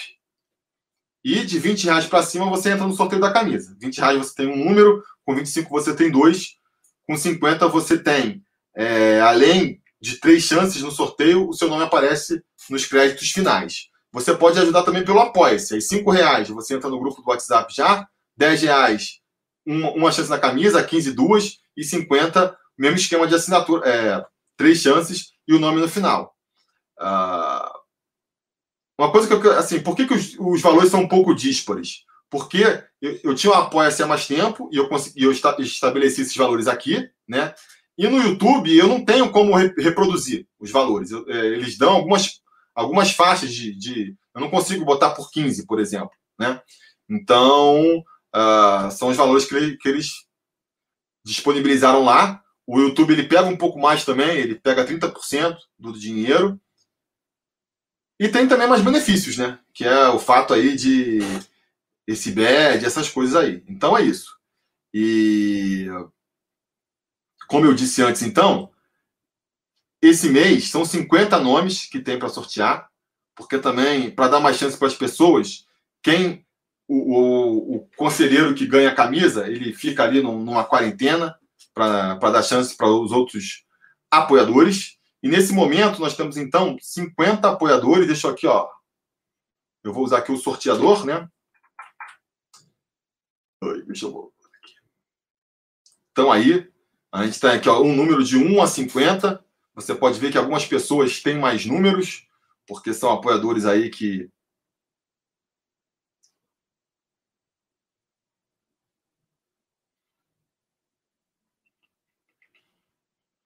É... Beleza? Eu vou sortear aqui, porque a galera tá perguntando bastante. Depois a gente continua com as perguntas, beleza? Vou sortear logo aqui só. Depois a gente é, responde mais aí uns 15 minutos de pergunta, porque a galera tá, tá perguntando bastante hoje. Então tá aqui, ó. 1 a 50. Eu vou sortear, hein? Galera apoiadora. É... Fiquem de olho aí que o sorteio vai ser agora. De 1 a 50. E o número é 31. Quem é o 31 aí? Quem é o 31? Daniel Segovia Pontes. Daniel tá lá no grupo de WhatsApp também. Ganhou, é o grande ganhador aí do mês de junho. Depois eu vou falar com ele lá. Já pode ir aqui na nossa lojinha. Deixa eu sair daqui. Uh, Ó, pode entrar aqui nesse link aí, dá uma olhada na, na, nas camisetas, escolhe a sua estampa. Depois eu vou falar com você lá no WhatsApp para você me mandar o seu endereço, né? E qual é o tamanho e tal. É... Mas tá aí, Daniel Segovia é o grande vencedor.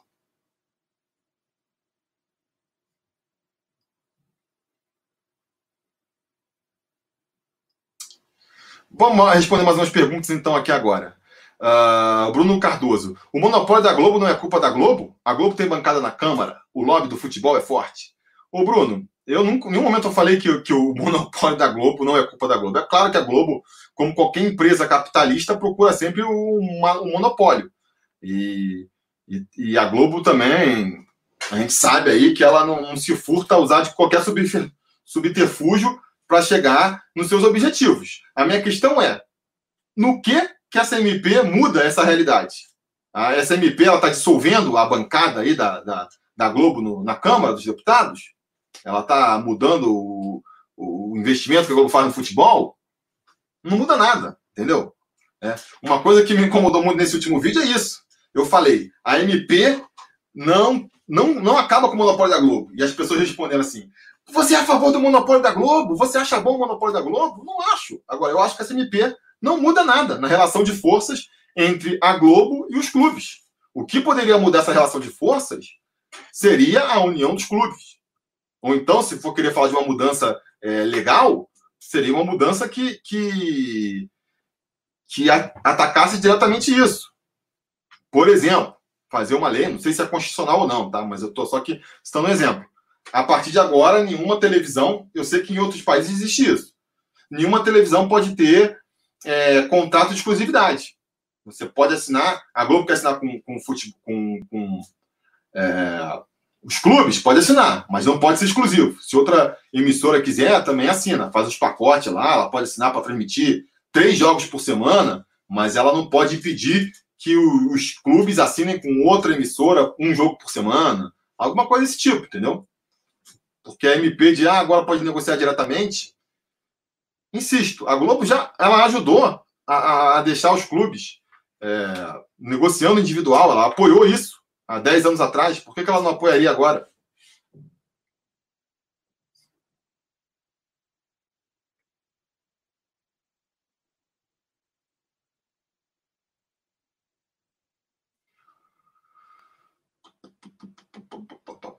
É... Chaz, você. É, como é que é? Para você, o Vasco é melhor do que quais times desse brasileiro? Cara, é difícil, né? Porque os times estão meio que se formando ainda no, nessa fase de, de, de estaduais, ainda pode contratar jogadores, as janelas estão abertas ainda.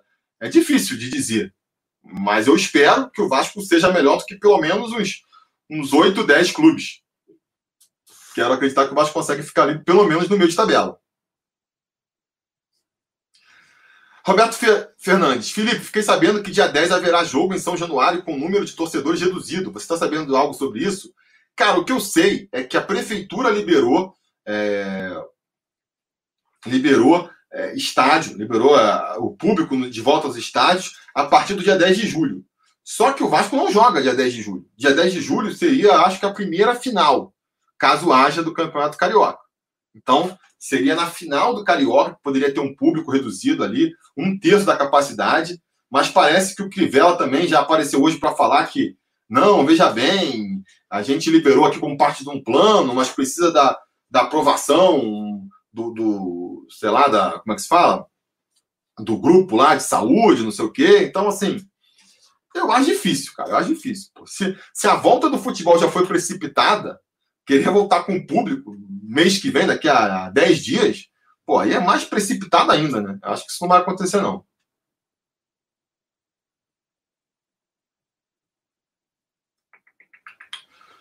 Vinícius Veloso, minha pergunta estava errada, nem terminei. Como seria se o brasileiro fosse negociado por uma outra empresa não sendo a CBF, como é a Premier League?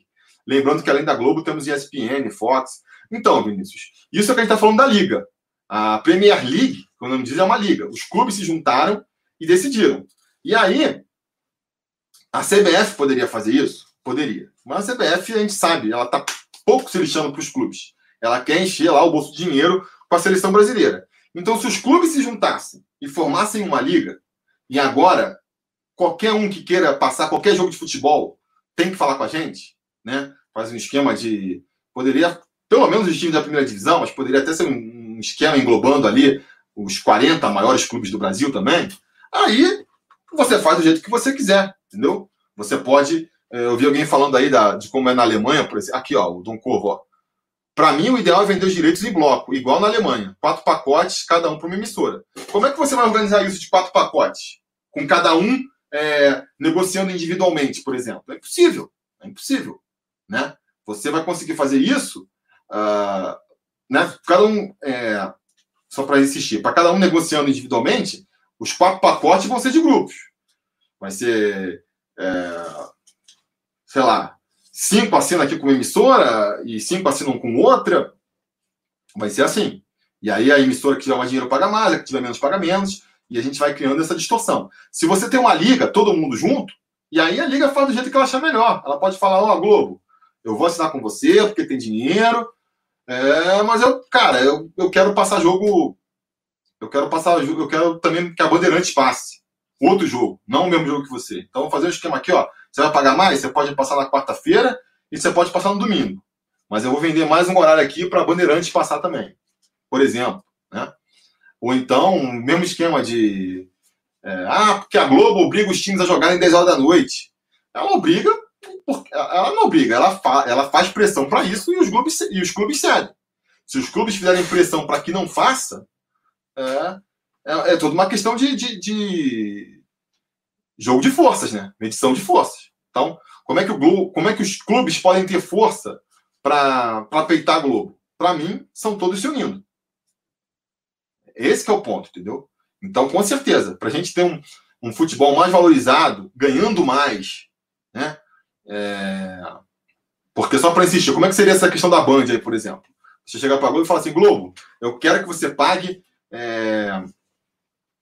100 milhões para cada clube. Ah, não tem esse dinheiro. Pô, não tem esse dinheiro. Quanto é que você pode pagar para cada Globo? Para cada clube? Ah, eu posso pagar 70. Ah, você pode pagar 70? Então tá bom. Então você toma aqui, a gente vai assinar com você por 70, mas a gente vai assinar também com a Bandeirante para ganhar umas 30 dos caras. E aí chegar nos 100 que a gente está buscando. Não, não pode para Bandeirantes, eu quero ter exclusividade. Então tá bom, então você paga 100. E ela e se você pagar 100, você tem todos os clubes. Se você não paga, você não vai ter nenhum. Isso gera uma pressão na Globo. Agora, a partir do momento que, que você está negociando com todo mundo separado, é impossível de você ter esse rigor. Porque uma hora não vai ceder. Você chega para a Globo assim e fala assim, ó, eu só aceito se for 100. Aí a Globo, ah, tá bom, vou ver. Aí chega lá para o outro que está mais esperado. Ah, não, eu aceito por 80, por 40. Ah, então beleza, então você já é meu aqui. Aí vai para o outro, o cara também aceita. Aí depois volta para mim, que falou 100. Ah, você quer 100 mesmo? Olha só, para você aqui é 70. Porque eu já tenho já cinco clubes assinados comigo, já é o suficiente para eu passar. Se você quiser, é 70. Se você não quiser, bate lá na porta do SBT, da, da Record e vê se eles pagam mais. E dificilmente vai pagar. Então essa que é toda a questão. Entendeu?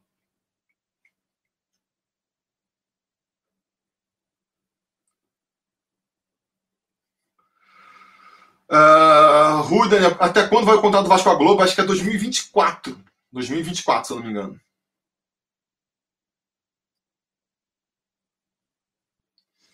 Uh, você acha que a volta dos clubes dos 13 ajudaria na negociação do direito de transmissão? É justamente isso que eu estou falando, né? É, o Clube dos 13 era um embrião de uma liga, né?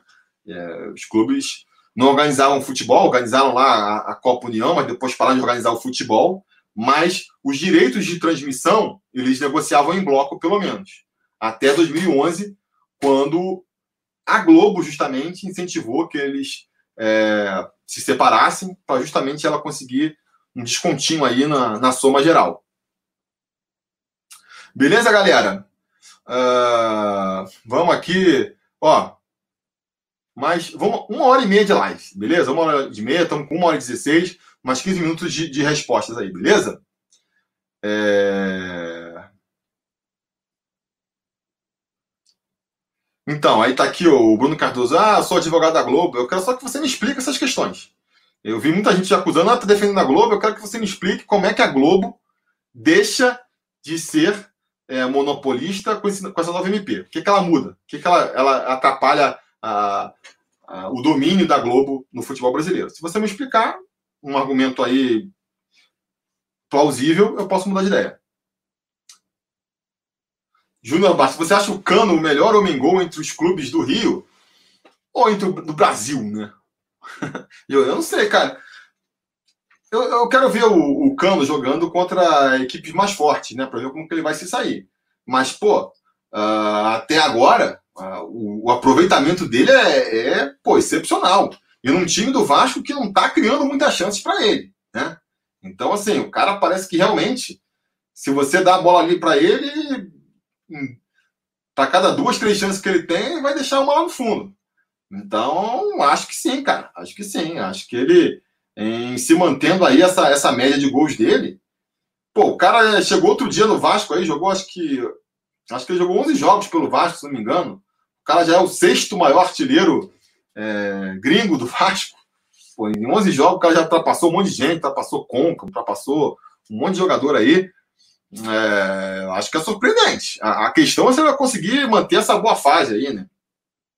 O que o histórico dele também meio que indica que sim, porque ele já, já vem fazendo gol pra caramba, já vem sendo um dos principais goleadores do mundo aí há algumas temporadas. Em, em ligas mais fracas, é verdade, mas, mas vem, né? Então, realmente, se, se, se o, o Cano continuar no Brasileirão fazendo o que ele está fazendo no Campeonato Carioca até agora, ele vai ser um dos destaques do campeonato. Vai estar tá todo mundo falando do Cano no final do ano, vocês podem ter certeza disso. Aqui, ó. 12 jogos e 8 gols do Cano, cara. Cara, pô, se continuar com essa, é, essa média aí, pô, quase um gol, é mais de, de um gol a cada dois jogos, é uma média muito alta para jogador.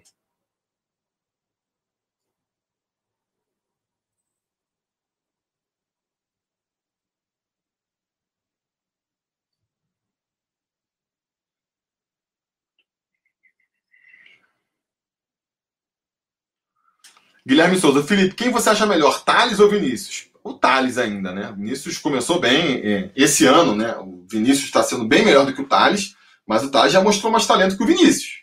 Tá aí, é mais novo que o Vinícius também, né? Eu acho. O Vinícius tem 19, o Thales tem, tem 18 ainda. E acho que é, é mais habilidoso também. Mas o Vinícius também, se seguir nessa linha aí, é, vai ser, vai ser um bom jogador também.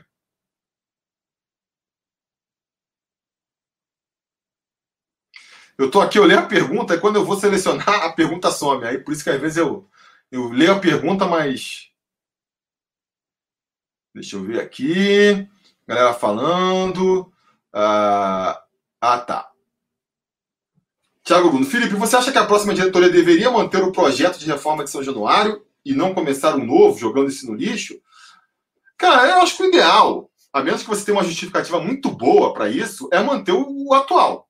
Porque, vamos lá, uma reforma de um estádio não é uma coisa que você faz de noite por dia, leva tempo. Aí os caras estão aí, estão com essa proposta desde que eles entraram. Três anos trabalhando essa proposta, vendo viabilidade, construindo não sei o que lá. Aí chega uma nova, joga no lixo, vamos começar do zero. Aí vai ter que refazer um monte de coisa, né? Uh, ver lá plano na prefeitura, se pode isso, não pode aquilo. Uh, faz, por mais que se aproveite alguma coisa, você está jogando a maioria da, fora. Aí passa três anos, essa diretoria ela sai também. Aí vem um outro com outro projeto e começa tudo de novo. Acho que é melhor, é, é, a menos, repito, que você veja algo muito flagrante de ruim nesse projeto. Mas esse projeto aqui é, não considera algo que eu, é fundamental num estádio novo, que é, sei lá, o quê. Então, beleza. Não dá para adaptar, não sei o quê, então beleza. Se não, a gente vai ficar sempre trocando, porque sempre vai ter um projeto que pode ser melhor num aspecto, no outro. É, é meio que a questão do CT aí, sabe? O pessoal estava falando há um tempo atrás, num vídeo desses de pergunta, eu, eu comentei, né? Pô, será que não poderia ter escolhido outro lugar para o CT? Cara, poder poderia, mas vamos ficar nessa? Ah, vamos ver onde é que vai ser para comprar, para fazer terreno. É, a gente precisa de um CT logo, sabe? Então, cara, vamos fazer o CT, está sendo construído já, que bom, já é menos uma coisa para se preocupar. E a reforma do estádio, vamos tocar essa que tem. É, muita gente elogia, né? O Pedro Seixas, que, que é um cara que está tocando essa parte, é, é, é, um cara que é elogiado por todas as correntes políticas, que é uma coisa difícil, né? Vamos combinar. Então, eu acredito que, que ele está fazendo um bom trabalho, sim. O... Como é que se fala? Pelo que eu vi das maquetes, o design não é aquele são Januário dos Sonhos, bonitão, mas, cara, sei lá, acho que se ele for funcional hoje em dia é mais importante, sabe?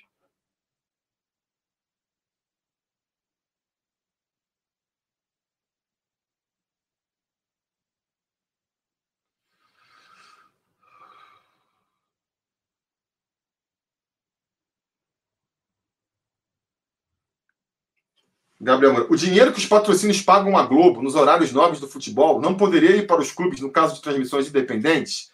Eu acho que não, né, Gabriel? Porque eles assinam um pacote, quando o patrocinador assina com a Globo, ele está assinando para quando passa o jogo, dos clubes e da seleção, para quando vai entrar lá no, no Fantástico. Pode reparar que com, a propaganda, antes de entrar o Fantástico, os gols do Fantástico, vai passando todos os, os, os patrocinadores antes do Nacional, que dá audiência pra caramba.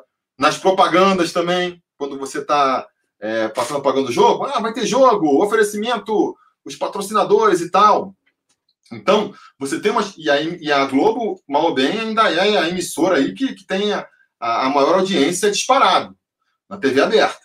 Então, mal ou bem, é, os, os, os, os patrocinadores estão de olho nisso, né? Os patrocinadores estão de olho nessa visibilidade que a Globo traz. Que uma transmissão no YouTube não vai ter. Transmissão do YouTube vai ser só ali do Vasco, vão ser só os vascaínos assistindo mesmo, sabe? Não vai ter, por exemplo, que nem tem hoje no futebol, você não tem uma TV a cabo, não tem um pay-per-view, tá passando o jogo lá de um time que não é o seu, você vai assistir. Porque, né, ah, gosta de futebol, não tá passando mais nada, eu vou assistir esse jogo. Com esse esquema do YouTube, não vai ter teoricamente, né? Você está falando aí de, de um tube é, pagando, a menos, a menos que você esteja falando de um tube assinando com todos os clubes. É... E aí, de novo, a gente volta na questão de você negociar em, em grupo, né? Negociar em grupo. E, e depois, a... fora essa questão, são, na verdade, é... vendas separadas, né? O streaming ele não impede de você vender. As vendas elas são feitas em bloco. Você, tanto que a gente viu aí é, esse ano, uh, o Palmeiras assinou com a, com a Globo uh, na TV aberta, teve vários que não fecharam, que, que, que não assinaram na TV fechada, né? O Palmeiras, o Internacional, o Bahia, o Inter, todos eles assinaram com a Globo na TV aberta e não assinaram na TV fechada, foram assinar lá com, a, com o esporte interativo. A gente teve ali. É, a maioria dos times assinaram de novo com a Globo, né? Então, tipo assim, assinou com a Globo na TV aberta, assinou com a Esporte Interativo na TV a cabo e assinou de novo com a Globo no pay-per-view, que é uma outra modalidade. E aí o streaming, eu acho que ainda é uma quarta categoria, entendeu? Então, você pode negociar com o YouTube e transmitir pelo YouTube e também transmitir pela Globo, na TV aberta, no pay-per-view, na TV a cabo, onde eu acho que a Globo ainda vai ser. É... Vai, vai, mandar, vai, com chicote debaixo do braço. É a empresa aí muito adiantada. Por isso que eu acho que essa questão é... de ser a Globo ou não, isso não, não vai mudar. O protagonismo da Globo no futebol brasileiro não vai mudar.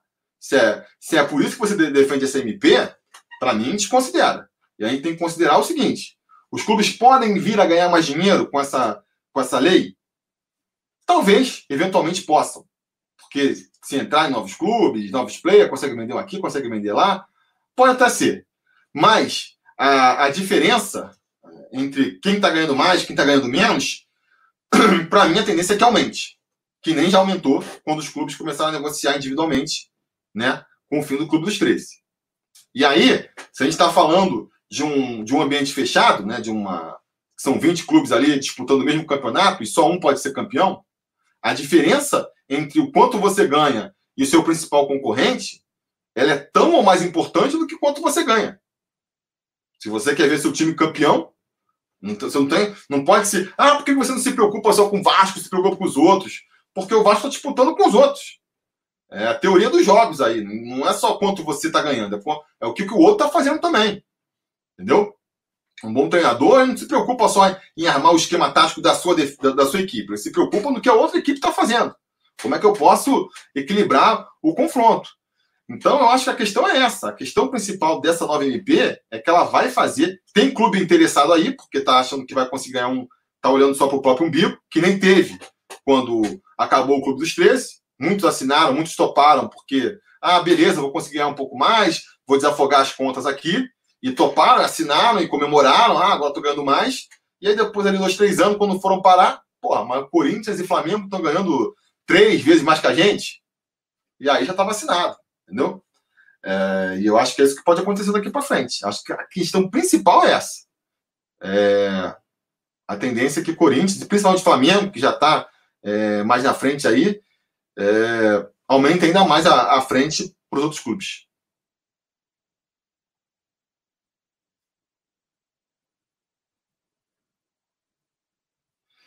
Tio, mesmo aqui na sua live tem rival. Imagina a Vasco TV em dia de jogo. Então, é porque eu estou imaginando que, que a Vasco TV é, ela vai ter que ser paga, né? Vai ter que ser um esquema para sócio, porque não faz sentido você liberar de graça. Eu sei que a, é, o Flamengo vai, vai passar de graça agora, esse jogo aí que eles estão falando, ou, ou vai ser só para inscrito? Para sócio? Talvez seja de graça porque não deu tempo de montar a estrutura mas a tendência, se os clubes querem realmente ganhar dinheiro a ponto de não precisar mais da Globo, vai precisar de pagar uma assinatura. É, acho que é o normal, né? E aí, aí eu quero ver. Aí eu quero ver. Porque os flamenguistas estão aqui tumultuando, mandam um superchat para ajudar no canal, não é mesmo? Mas beleza, estão aqui ajudando com a audiência também. Também dá uma. Também ajuda, também ajuda.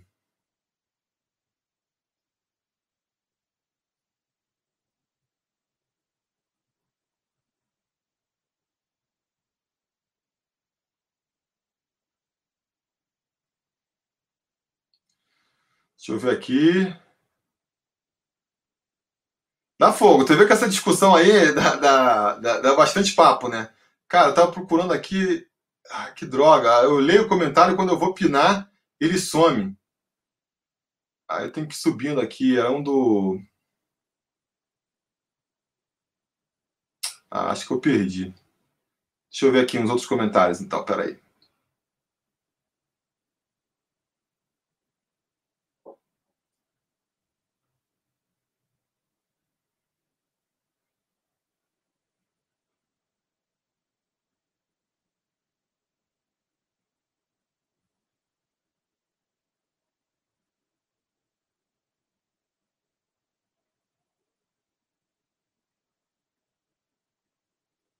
O Ellison Fernandes, o raciocínio é bem simplório em última análise. Se a MP é do Bolsonaro, logo vou criticar e dizer que é ruim. É, discordo completamente. Eu estou dizendo todos os elementos aqui, todos os motivos pelos quais eu acho que, que ela é ruim. Né? Eu pretendo fazer mais vídeos.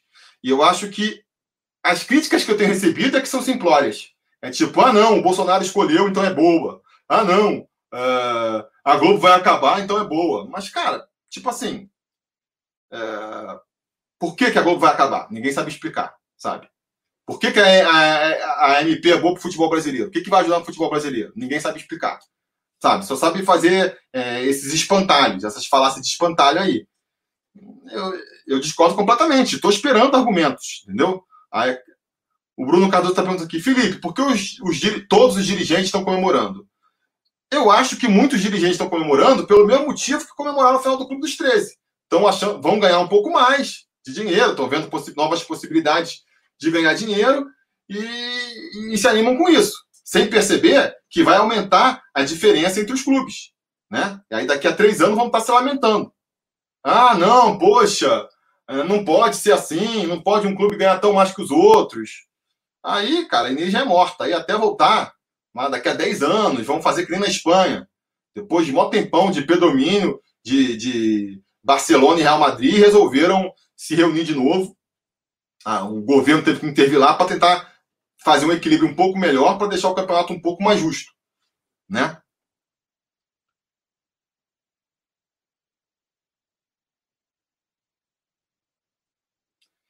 Gabriel Moreira aqui, ó. Um dos principais produtos da Globo não é ela que produz, ela também é refém do futebol. Se os clubes se unirem e conseguirem exigir os pontos fundamentais no contrato com a Globo. É isso, é isso, é o que eu acho.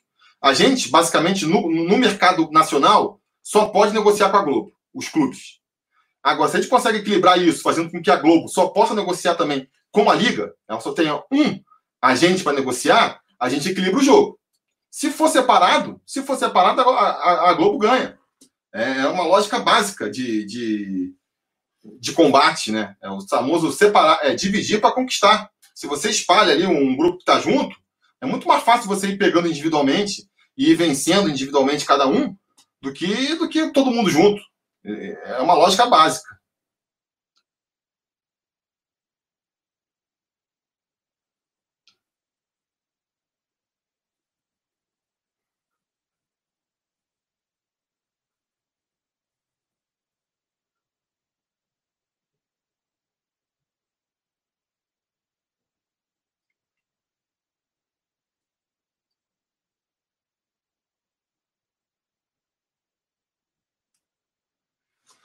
Thiago Bruno, respondendo o Ellerson também, né? De outro lado, o raciocínio também é bem básico. Se estão criticando a MP do Bolsonaro é porque é petista, porque tudo que o Bolsonaro faz é perfeito. Pois é. Então, ah, só estão criticando porque é o Bolsonaro, a gente pode fazer o revés da moeda, só está defendendo porque é o Bolsonaro também. Né? É verdade. É uma lógica bem simplista e burra, na minha opinião. Uh...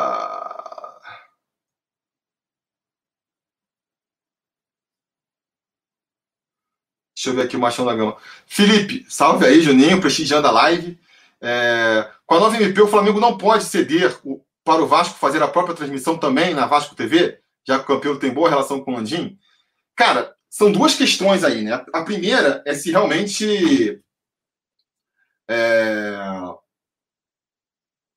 o Flamengo vai conseguir, né? Que essa que é a questão. Eu acho que no que a MP, é, essa MP fere a Globo, é porque é, é, em se confirmando aí essa questão de que os contratos já assinados é, não, não valem mais. Da, então, tipo assim, até, até ontem a, o Flamengo não poderia transmitir seus jogos, porque a Globo tinha contrato com os outros é, 15 clubes do Campeonato Carioca, e agora eles vão poder. Isso, com certeza, tira o poder de barganha da Globo, né? Que ela estava usando até agora.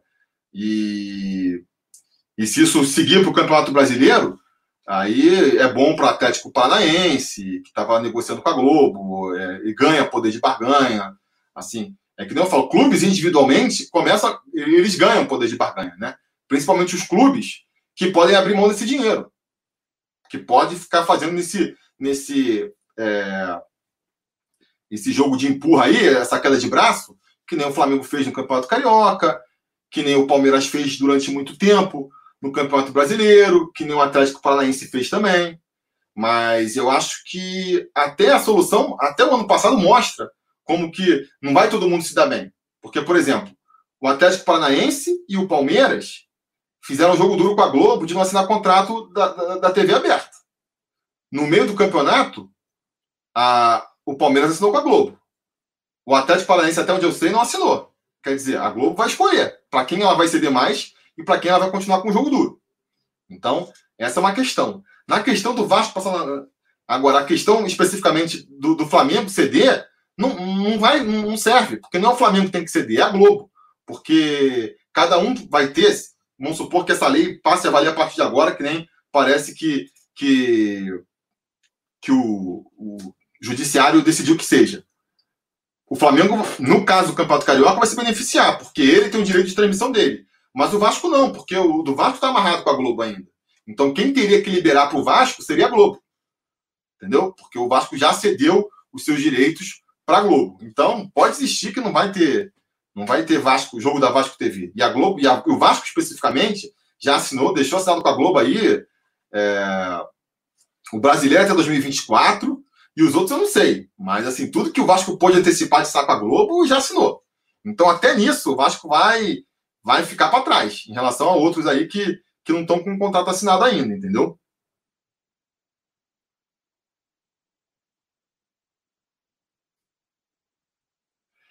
Beleza, galera? Então é isso. É... Eu acho bem interessante esse comentário é, esse tipo de assunto, porque acho que vai ser fundamental para o futuro do, do futebol brasileiro. É, mas entendo também quem não goste, né? É, é, mas eu vou fazer isso. Eu, vou, eu, eu tô pensando em fazer mais esses dois vídeos aí. Já tem um vídeo que eu fiz, né? Dando um panorama mais geral aí de por que, que eu acho que essa, essa MP não vai ser boa para o futebol brasileiro e muito provavelmente também não para o Vasco. Eu acho que é mais perigoso para o futebol brasileiro do que para o Vasco até, porque se a gente é, der sorte de, de uma próxima direção, uh, fazer tudo certo e conseguir recuperar o Vasco rapidamente, eu acho que o Vasco pode até se beneficiar, porque o Malbem é, é um dos maiores clubes do Brasil em termos de torcida ainda, né? Uh, mas eu quero fazer mais dois vídeos. Um é justamente questionando isso, até que ponto essa medida provisória realmente ataca uh, a soberania da Globo no futebol, que eu acho que não, não ataca. E um segundo, tentando mostrar ali, é, fazer estudos de caso de como poderia, é, de como as negociações poderiam fazer é, essa, essa, esse abismo né, entre quem, quem ganha mais e quem ganha menos no futebol brasileiro aumentar. Né? E dando só um spoiler, acho que um exemplo bom disso é só você ver ao redor do mundo. Né? Os poucos países em que os clubes negociam individualmente os seus direitos de transmissão são onde tem aí a maior diferença. Será que é coincidência? Será que é coincidência? Eu acho que não, né? Mas vamos deixar isso então é, para um próximo vídeo. Agradecer todo mundo aí. Já, pô, essa live ficou gigantesca, uma hora e quarenta de live já. É... E é isso, agradecer todo mundo que participou aí hoje. Um parabéns para o Daniel, que ganhou a camisa é, do Sobre Vasco. E a gente Vai falando.